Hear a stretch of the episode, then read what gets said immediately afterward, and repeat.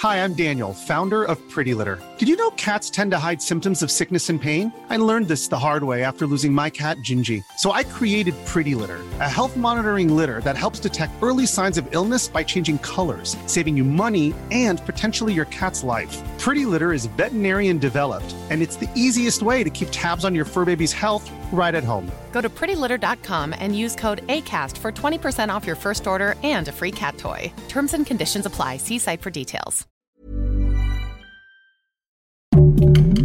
Heraldo Podcast, un lugar para tus oídos. Como se pensaba, originalmente era entra el sonido y e inmediatamente se va al nervio auditivo y al área de Broca y de Wernicke y bla bla bla y eso hace que traduzcamos en, en sonido, que interpretemos sonido, pero no es cierto primero pasa por el tronco encefálico, lo que conecta con todo nuestro cuerpo, con, con todo el, se, le llama el, sistema nervioso periférico, ¿no? O sea, los nervios de todo el cuerpo. Resulta que cuando afectas ahí, por eso es que saltas cuando ves una película y como algo pasa así, ¿no? Los videojuegos juegan con esto todo el tiempo. Bienvenido. Desbloqueaste un nuevo nivel de Utopía Geek. Bienvenidos a un nuevo nivel de Utopía Geek. El día de hoy tenemos un tema que yo creo que no le damos la atención que se merece porque es parte esencial del alma de los videojuegos. Vamos a hablar de la música en los videojuegos y cómo se compone. Tenemos un invitadazo, pero antes, Fede, ¿cómo estás?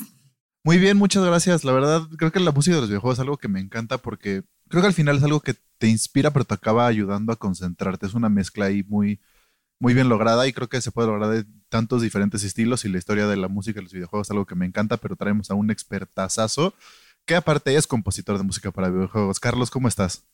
Hola, muy bien, muchas gracias por invitarme, Fede, Monse. Este, estoy encantado de estar en Utopia Geek.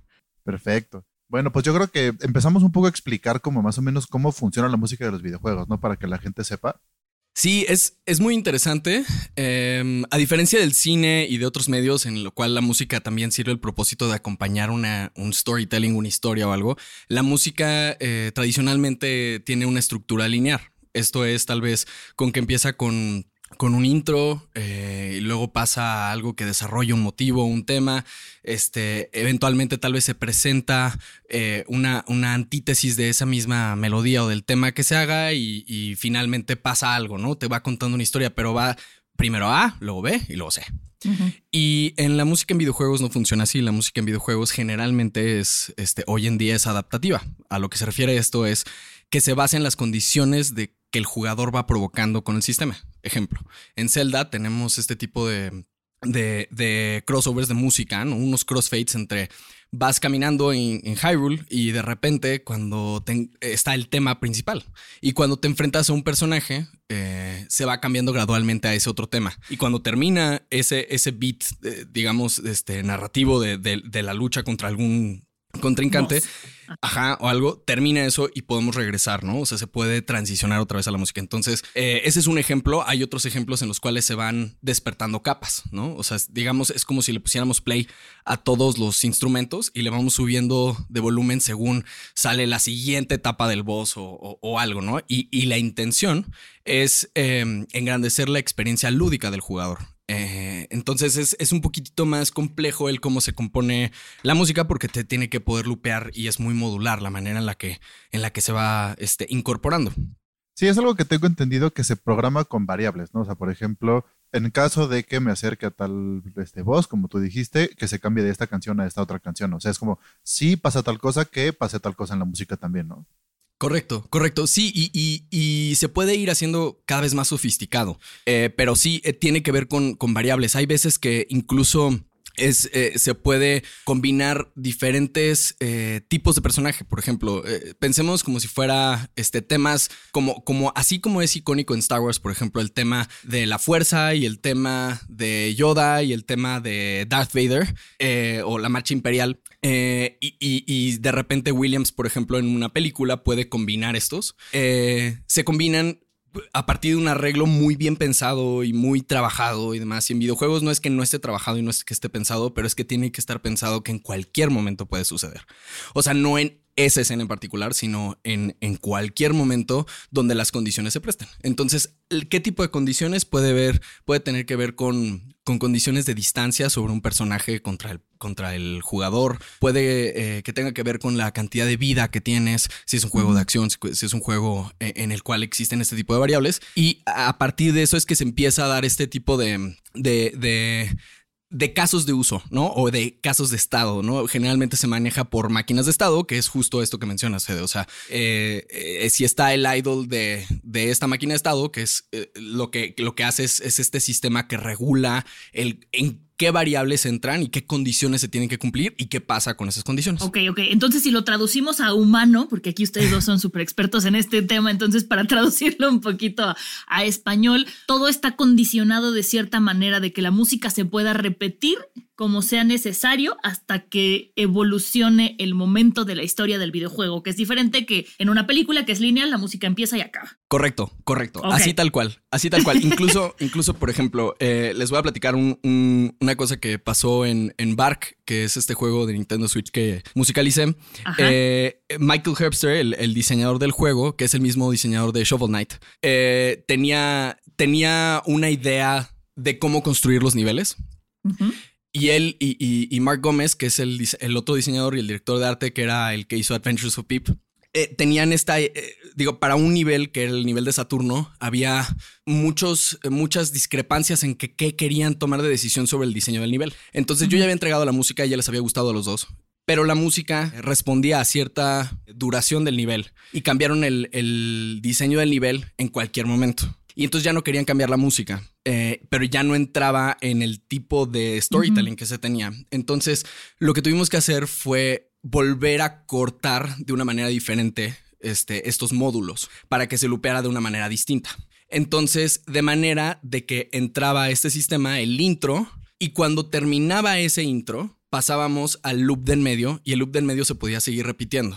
Y le uh -huh. tuvimos que poner una siguiente condición que era si el jugador, por ejemplo, que empezamos a ver que en los, en los testings habían personas que podían hacer... Eh, podían jugar de diferentes maneras, como con skills muy avanzados. Es un shoot em up, entonces iban avanzando mucho más rápido que lo que se esperaba que era el juego, aunque sea un side scroller que lleva un ritmo constante. Uh -huh. Entonces, para poder hacer esto, lo que hicimos es que cortamos de una manera y metimos una condición que hacía que en caso de que terminara antes de, pasara uh -huh. directamente al tema del boss.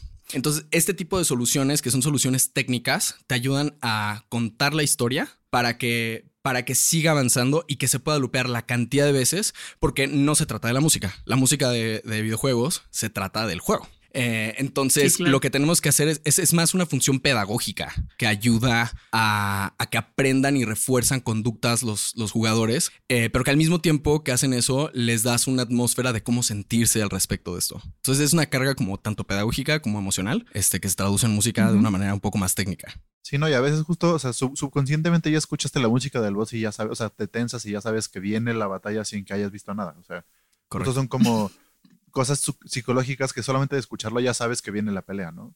Exacto, ¿no? E incluso hay, hay, muchas cosas que se usan recursos en composición, en diseño sonoro en general, que se basan en un poco más a nivel instintivo, ¿no? O sea, si vemos nosotros un león, eh, sabemos que es un león es más grande que nosotros, entonces la, el sonido que emite el león es más grave, ¿no? Y sabemos que es más grave. Entonces, eh, instintivamente sabemos que hay un tema de supervivencia donde si escuchamos un sonido mucho más grave y, y, y, y suena orgánico, ¿no? O sea, reconocemos que es de un, un, ser vivo, reconocemos que es algo amenazante porque nos puede comer, ¿no? Y es algo muy instintivo. Cuando escuchamos un voz, pues escuchas la música de los voces y, y, generalmente llevan unos cornos grandotes y una tuba y entonces pom, pom. Pero aparte, la composición en sí ya te delata que es un voz solita. ¿No? Puedes escuchar, oye, escucha esto, le pones play sin jugar o algo, y sabes que es de algo que es el malo, este, o que es, este, es esta cuestión como depredadora y que te hace sentir como amenazado. Lo, lo interesante de la música, sobre todo la música de los voces, igual que la, las mecánicas de los juegos de los voces, es que es un, es un, es un gran reto que el jugador sí puede vencer y lo sabe, el jugador sabe que siempre va a poder ganarle a un boss pero, pero no significa que no sea amenazante, ¿no? Uh -huh. Entonces, eh, en, en, a mí de lo que más me ha gustado musicalizar son, curiosamente, el, el, tema de voces, porque tanto a nivel diseño de juego, las mecánicas son siempre muy interesantes y entonces la música tiene que responder a esas mecánicas y es muy interesante musicalizar este, ese, esa Y es imaginarse cómo está sintiendo eso, así como sentiría lo de León, versus un gatito que tiene un mavillo chiquito, ¿no? Eh, pero traducido a las mecánicas de juego. ¿Tú te atreverías a decir que la música en los videojuegos es un personaje extra? Porque yo siento que sí tiene su propia identidad y todo, y si bien acompaña, es como un poco cuando dicen, cuando hablan mal del bajo en una canción, ¿no? Que dicen, nadie sabe, nadie identifica el bajo, pero si falta, le falta punch. Entonces yo digo, el bajo es un personaje, a lo mejor que podría no ser principal, pero ahí está. Y creo que la música en los, en los videojuegos es importantísima. Es como cuando estás jugando y alguien te dice, ay, ¿le puedes bajar o no puedes jugar sin sonido? Y dices, no, no puedo. O sea, Claro. bueno, sí puedo, pero, pero pero no voy a reconocer el rugido del león cuando me venga a amenazar. Fíjate, es una muy buena pregunta. Yo no, no me atrevería a decir que es un personaje, pero sí me atrevería a decir que es, es, un poquito paradójico el, el, la música de videojuegos por su naturaleza. Eh, eh, en general, nosotros estamos eh, em, acostumbrados a poner nuestra atención como periférica a, a, a todo lo que está sonando a nuestro alrededor, pero, pero hay, hay, hay, hay, una atención como central, como muy, muy específica de lo que estás viendo específicamente, donde está tu atención, ¿no? En el Gestalt se escribe, se, se, se habla de la figura y fondo, ¿no? Entonces, uh -huh, sí. seguramente les ha pasado que sí, que se pueden concentrar a veces más, este, hay muchas personas que se concentran para hacer tarea o trabajar o estudiar viendo Friends de fondo, ¿no? Este, uh -huh. cosa que a mí se me hace, se me hace como, ¿qué? Pero, pero es porque hay un momento en que un sonido que sea lo suficientemente repetitivo o que no tenga demasiadas variaciones, este, son horas, empieza a convertirse en el fondo, ¿no? No okay. es una tensión que está aquí enfrente. La música de videojuegos, eso es lo que tiene que ser. Tiene que ser el fondo, ¿no? Y tiene que ayudarte a llevar toda la historia, pero es el fondo. Lo curioso es que a, a, la, a la, hora de que se ha hecho muy buena música, que es muy memorable, eh, termina tomando también mucho protagonismo. Entonces... Eh, la de Zelda, por ejemplo. ¿no? La de Zelda, por ejemplo. Pero realmente si escuchas la música de Zelda es lo suficientemente repetitivo en muchos, en muchos de las cosas porque así tiene que ser. Tiene que ser música. No necesariamente esto significa que, o sea, ojo, no significa que sea aburrida la música, pero, pero no es, no es lo importante que se escuche y que sea súper bonito y artístico, sino más bien la, la, la idea es que, es que te acompañe. Curiosamente, eh, la, la gente que juega videojuegos y que se enamora, o sea, que nos enamoramos de los juegos, eventualmente le damos mucho más importancia a juegos. Hay, hay muchos, eh, eh, perdón, a la música, o sea, voy a, voy a decir algo que, que, es una opinión poco popular, pero a mí, por ejemplo, Last of Us se me hace un muy mal juego, eh, por a muchas razones. Por eso me caes bien. sí, o sea, siento que es, eso es mejor una película, ¿no? Haces una película, sí, haces una serie sí, sí, o algo así, ¿no? Eh, pero independientemente de eso, eh, la música se me hace lo más chido de ese juego. O sea, tiene muchas cosas muy, muy padres la, la franquicia, ¿no? Pero la mm. música se me hace súper buena. Entonces, hay veces que pasa eso. Hay veces que, que, que es, es más atractivo algo secundario, como la música, que, la, que, el mismo juego, ¿no? Entonces, yo no sé si diría que es un personaje, pero definitivamente siento que tiene que en muchas ocasiones ocupa el mismo peso que el juego mismo. Y eso es, sí. se me hace muy loco. Sí, te sube la experiencia. Justo si, o sea, si tienen duda de qué tanto te puede subir o quitar la experiencia la música y el sonido, pongan una película de terror en mute. O sea, van a ver que nada que ver. Y, y, y tal cual. Justo el cine de horror se me hace como la gran cátedra para aprender sobre audio. O sea, se me hace que es por, porque sí. O sea, en el horror sí me atrevo a decir que es más, o sea, en muchos casos es más del 50%. Hacer un, uh -huh. un scare jump, ¿no? Por ejemplo, la gente piensa que es súper, es súper fácil, ¿no? O sea, como que de repente haces un sonido súper estruendoso, pero no se trata de eso. Es muy parecido a, a esto que decía de cuando ves Friends mientras trabajas o cuando estás en un Starbucks y te concentras. O sea, hay un rango bajo eh, en, la, en, las frecuencias graves y hay un rango agudo que, que, se atiende en los scare jumps, ¿no? Tienes un, tal vez un contrabajo que se queda ahí y que genera más bien una textura, un ambiente y algo uh -huh. muy agudo, que normalmente lo agudo instintivamente lo relacionamos con un bebé. Entonces sale esta parte como muy este, paternal o maternal de nuestra parte, como instintivamente. Y entonces están esas dos partes y entonces deja todo ese espacio en medio de las frecuencias completamente abierto a la escucha y, y entonces mm, como que nuestro cerebro inmediatamente nos lleva a pensar algo tiene algo falta aquí. Uh -huh. Y entonces en el momento que tú tienes esa atención y acercas una cámara de manera lenta y todo, eventualmente sacas ese, ese, ese trancazo y es una cosa cognitiva incluso. El, el, el sonido no se procesa directamente en, en, el área del cerebro. Este, como se pensaba, ¿no? Originalmente era, entra el sonido y, e inmediatamente se va al nervio auditivo y al área de Broca y de Wernicke y bla, bla, bla, y eso hace que traduzcamos en, en sonido, que interpretemos sonido. Pero no es cierto. Primero pasa por el tronco encefálico que eso es lo que conecta con todo nuestro cuerpo, con, con todo el, se, se le llama el, el, sistema nervioso periférico, ¿no? O sea, los nervios mm. de todo el cuerpo. Resulta que cuando afectas ahí, y todo, y, y, eso pasa luego al nervio auditivo. Entonces, por eso es que saltas cuando ves una película y como ¡Ah! algo pasa así, ¿no? Los videojuegos juegan con esto todo el tiempo. O sea, mucho de cuando compones música para videojuegos, juegas desde esos procesos cognitivos. O sea, como que estás hablándole al cuerpo de la persona y no nada más a sus oídos, por más que suene extraño, ¿no?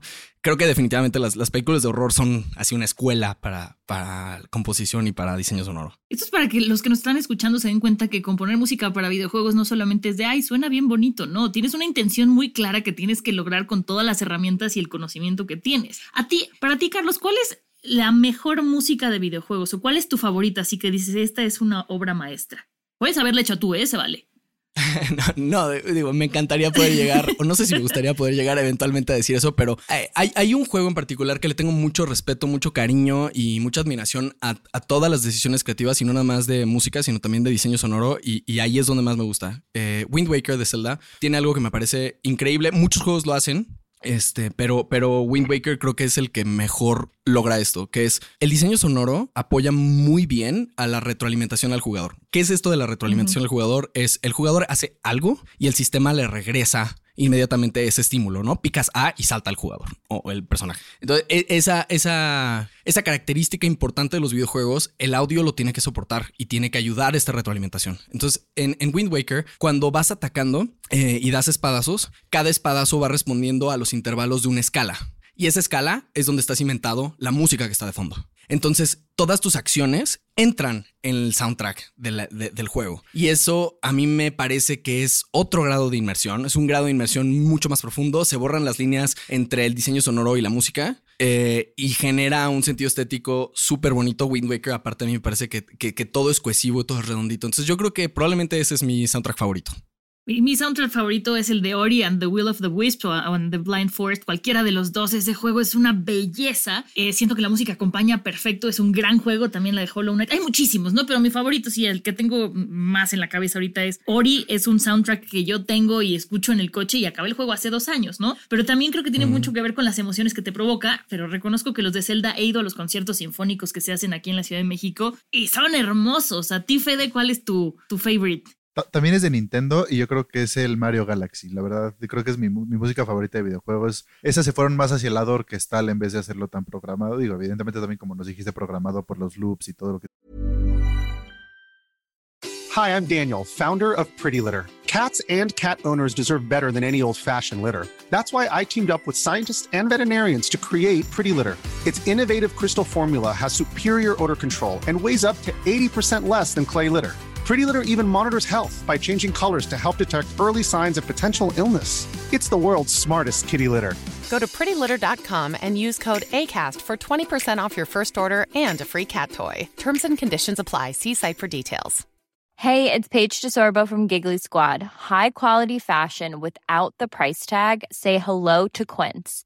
I'm snagging high end essentials like cozy cashmere sweaters, sleek leather jackets, fine jewelry, and so much more. With Quince being 50 to 80% less than similar brands.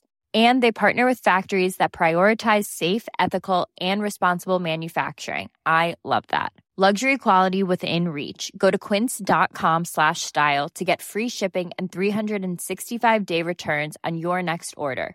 Quince.com slash style. Tiene que hacer, pero es como una parte más orquestal que la verdad me gusta mucho cómo lo desarrollan, es casi como un score de una película, sobre todo en el observatorio que como no pasa nada, es como un menú por así decirlo, puedes como darte más este ligereza y poder hacer lo que tú quieras en vez de tener que pensar en una historia como tal, ¿no?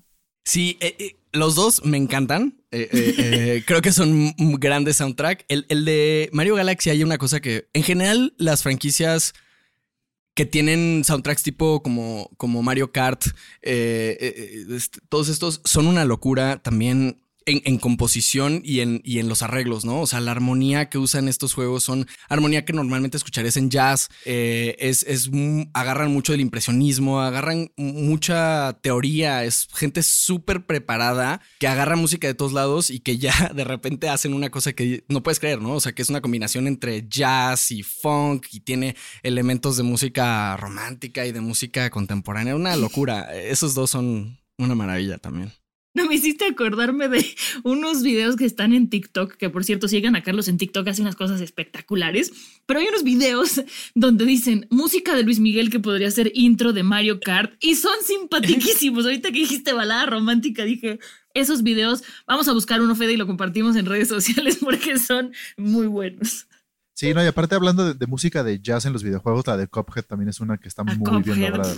Sí. No, y, aparte de la de Cuphead, o sea, la composición es increíble, los arreglos son increíbles, pero la producción también es increíble. todo, todo. Es una locura, es un, es, a, mí me parece que también de eso, o sea, e, es una cosa que no se habla mucho, pero, pero en los juegos, curiosamente, eh, sucede algo que no sucede en la industria de cine, o no sucede tan fácilmente, ¿no? En la industria de cine eh, pensamos en Hans Zimmer, por ejemplo, y Hans Zimmer sí habla de que este, este, estos golpes que, les llaman los Mahler bass, ¿no? De, que escuchamos en Inception.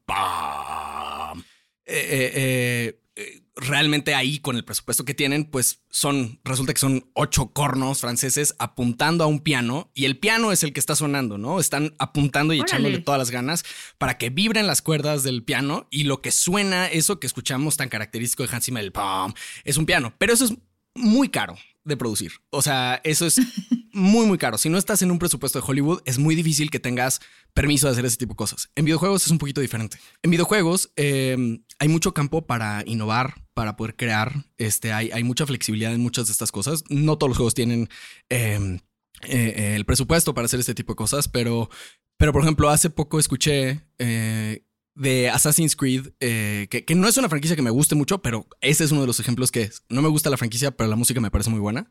Y en este que es, que es como eh, estos temas que, que agarran culturas escandinavas, usan instrumentos reales de la época y solamente ahí, hace cuenta, seis, ¿no? En el mundo. Entonces, y, y, esos instrumentos que estaban construidos bajo otras reglas estéticas que, que no es que nada más exista do, re, mi, fa, sol, así en, en, nuestro, en, nuestro en, el campo de escucha. Esa es la versión occidental que ya adoptamos todos, pero hay otros microtonos que están ahí y esos otros, esas tonalidades, esos otros sonidos, los provocan instrumentos que ya no existen. ¿no? O que existen muy pocos. Entonces de repente escuchas cosas en juegos que suena como de otro planeta, otra historia, pero es porque estás escuchando algo que lleva 500 años existiendo antes que existiera cualquier videojuego, antes de que existiera el cine eh, o que existiera la música como la conocemos hoy en día, ¿no? Que tiene otras reglas completamente distintas y eso en los videojuegos es una maravilla, o sea, es una maravilla que podamos estar escuchando cosas del pasado eh, o cosas que vienen del futuro, ¿no? Casi, casi eh, en, una experiencia lúdica, este, ese tipo de cosas a mí me parece como, como, qué maravilla poder estar este, escuchando eso, ¿no? Como que muchas veces, como decías hace rato, no muchas veces hablamos de esto em, y, muchas veces no, no agradecemos tanto el esfuerzo que hay detrás, ¿no? Este. Si lo tomamos como si ya existiera y, o sea, no hubiera habido una persona que se dedicó a componerlo, como si le pones play y ya estaba la canción de fondo, ¿no? O sea, como que no nos ponemos a pensar qué tanto hay de fondo. Sí, y que, y que cada cosa que estás escuchando, cada nota es una decisión creativa. Y, y, y es una decisión creativa que no viene nada más del, pues suena bonito hay mucho así. Hay muchas cosas que sí vienen de la estética, pero esos son los soundtracks que no son memorables. Esos son los soundtracks que, ah, está bien. Y puede ser una cosa orquestal con unos arreglos increíbles y todo, pero si no hay un racional creativo y una, un, un trabajo súper profundo de qué es lo que quieres decir, pues es como, es como si, no sé, en la poesía no funciona diciendo palabras bonitas una y otra vez, ¿no? No dices amor, amor, amor, amor, amor, amor, amor, amor. ¿no? Este, tienes que dar un mensaje, tienes que dar un discurso, tienes que previamente trabajarlo y, demás, ¿no? Fellini decía que, que en el set no se trabaja, solo se juega y que el trabajo viene en el trabajo de mesa, ¿no? En, la, en la en la preproducción. y, yo, ajá, y yo también creo lo mismo. O sea, creo que todo se hace afuera, todo lo que eh, muchas veces cuando yo compongo en, mi, en parte de mi metodología es, es caminatas, es salir a caminar sin audífonos, escuchar lo que está pasando en la calle, este, poder platicar con gente, ver una película. O sea, esa es, esa es una parte importante. Investigar, ¿no? También, ahorita estoy trabajando en un juego eh, mexicano que se llama 1921. Es un juego sobre la historia de México, sobre específicamente el periodo de, los 20 y resulta que, que, era cuando estaba la época muy nacionalista de los muralistas, de la música, y era como tratar de, de, contrarrestar esta parte que ya estaba súper fuerte después del porfiriato en, en, la influencia francesa y demás. Resulta que, que la música eh, fue una de las cosas como más importantes que como precursores culturales para el cambio, porque es cuando no nada más se adoptan los corridos que ya venían de toda la revolución, pero también empieza a entrar el son jarocho, todo ese tipo de cosas como aquí en la cosmopolita, ¿no? En la ciudad. Y, esa colisión que había, resulta que usan reglas armónicas que hoy conocemos muy bien, pero que se tocan de una, completamente, una manera completamente distinta a como, a, como, a como es hoy. Entonces, al principio estaba yo tratando de componer desde lo que conozco como música ranchera, pero resulta que es mucho más complejo, ¿no? Hay una escena en particular que es de, de, música este, prehispánica, o sea, es un momento que, que se tiene que contar un lado prehispánico, em, y en esta parte... Eh, pues resulta que no hay partituras eh, eh, prehispánicas, ¿no? Entonces me puse a estudiar un poco en náhuatl y, ahí la lengua también sugiere ciertas entonaciones y ese tipo de cosas luego la puedes traducir a la música y es un recurso que, pues sí, no lo vas a encontrar en un libro de armonía o de contrapunto o de composición, no lo vas a encontrar en tutoriales de YouTube de cómo componer y cómo sonar más padre y no lo vas a conseguir en un programa, lo consigues de hablar con un historiador. ¿no? O lo consigues de, de, de leer acerca de, de otras culturas y de otras maneras de contar una historia a través de música. Y se me hace súper, súper bonito que los videojuegos son una ventana para poder como que despertar todas esas posibilidades creativas que hay. Sí, justo todo lo de rescatar la parte creativa con las herramientas que tienes, ¿no? Porque ahí justo tuviste que buscar herramientas externas previas que solamente tienen cierto número de herramientas. Y justo con eso nos vamos al dato curioso del episodio, que es el primer videojuego con música continua fue Rally X de Namco, que salió en 1980 y solamente era una melodía que se repetía de fondo, porque en ese entonces recordemos que tenías cuatro, creo que cuatro sintetizadores, que era una onda de triángulo, una onda sinoidal, un, o sea, como que más podías tener una, un bajo, por ejemplo, una principal, una como de acompañamiento y una percusión. Y ya. Entonces justo es como jugar con lo que tienes a la mano para poder lograr hacer algo, ¿no? Sí, y también esa es otra cosa, o sea, cómo ha evolucionado, e, está muy loco, está muy loco cómo ha evolucionado la tecnología para eso. Eh, eh, eh, está cañón las, las, las, bibliotecas de audio que existen hoy en día y todo eso, pero que finalmente es muy curioso, o sea, así como los juegos mismos, ¿no? Existen hoy cosas de, de realidad aumentada y realidad virtual y todo y así, pero Tetris siempre va a ser Tetris, ¿no? Eh, en, la, en, la música, en la música pasa lo mismo, ¿no? La música de Mario, pues tenía 16 bits, ¿no? Pero pero sigue siendo icónica. Todos conocemos esa melodía. Es impresionante lo que habían hecho como antes con esas limitaciones este, técnicas. Pues a veces cuando tienes limitaciones técnicas es cuando la creatividad explota más porque tienes que resolver con lo que tienes, ¿no? O sea, no estoy diciendo que sea malo que ahora tengamos muchas opciones, simplemente que antes lo resolvían y, era muy interesante. Y todo esto que comentas sobre los procesos creativos que luego la gente no valora es súper importante porque luego la gente es como de, ah, sí, es una casualidad, ay, mira qué chistosito les quedó. No, no, no quedó chistosito, tiene un proceso detrás de horas de estudio y análisis que son súper importantes. Y yo creo que podríamos hablar durante horas sobre este tema porque veo como ustedes dos les brillan los ojitos y yo nada más sonrío como niña porque estoy aprendiendo muchísimo. Pero tenemos que dejar este episodio de Utopía Geek por aquí. Pero yo creo que vamos a tener que hacer una parte 2. ¿Ustedes qué opinan?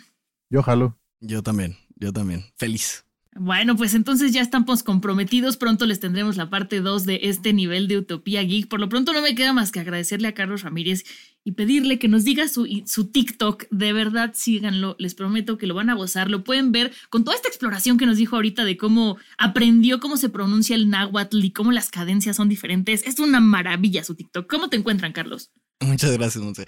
Es eh, Carlos R. Comp, como de compositor. Carlos Ramírez, compositor. Es sensacional. Pues muchísimas gracias por estar aquí. También gracias, Fede, por todo tu conocimiento, porque bueno, para los que no sepan, Fede también es aquí nuestro productor ingeniero de audio y también sabe muchísimo, por eso este episodio salió como tan redondito y sabroso. Y bueno, pues ustedes acuérdense que, eh, que pueden calificarnos con cinco estrellas. Recuerden que las redes sociales eh, de Heraldo Podcast, que nos encuentran como arroba Heraldo Podcast en Facebook, Instagram y TikTok, eh, pues ahí pueden encontrarnos haciendo varias, varias tonterías muy divertidas y pues nos escuchamos la semana que entra en el siguiente nivel. Adiós.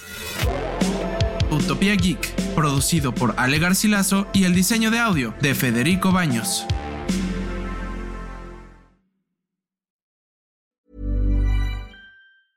Hi, I'm Daniel, founder of Pretty Litter. Did you know cats tend to hide symptoms of sickness and pain? I learned this the hard way after losing my cat, Gingy. So I created Pretty Litter, a health monitoring litter that helps detect early signs of illness by changing colors, saving you money and potentially your cat's life. Pretty Litter is veterinarian developed, and it's the easiest way to keep tabs on your fur baby's health right at home. Go to prettylitter.com and use code ACAST for 20% off your first order and a free cat toy. Terms and conditions apply. See site for details.